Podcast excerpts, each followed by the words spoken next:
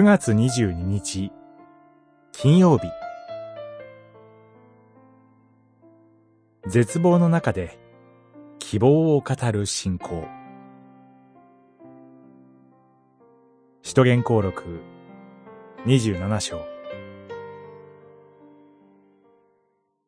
パウロ、恐れるな。あなたは皇帝の前に出頭しなければならない。神は、一緒に後悔しているすべてのものを、あなたに任せてくださったのだ。二十七章、二十四節。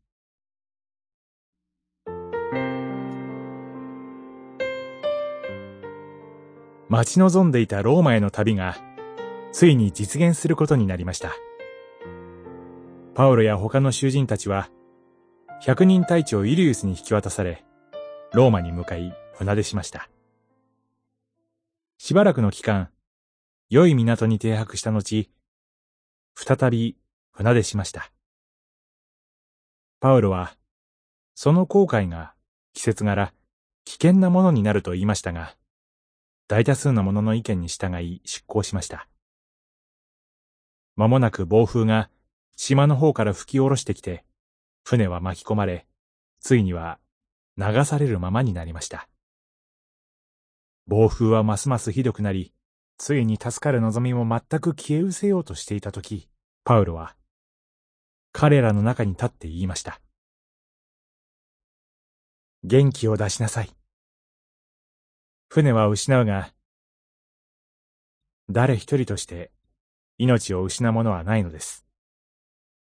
私が仕え、礼拝している神からの天使が、昨夜、私のそばに立って、こう言われました。その言葉が、今日の聖句です。主はすでに、ローマでの証について、パウロに約束されていました。23章、11節そして、再び絶望的な状況の中で語られた御言葉を彼は固く信じ、同船の者たちを励まし、彼らに生への確かな希望を与えることができました。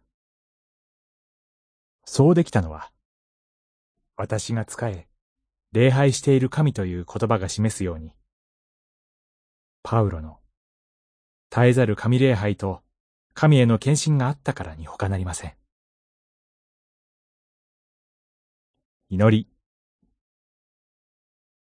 御言葉に固く立ち、どのような状況の中でも、人々に希望を与えることができる信仰を与えてください。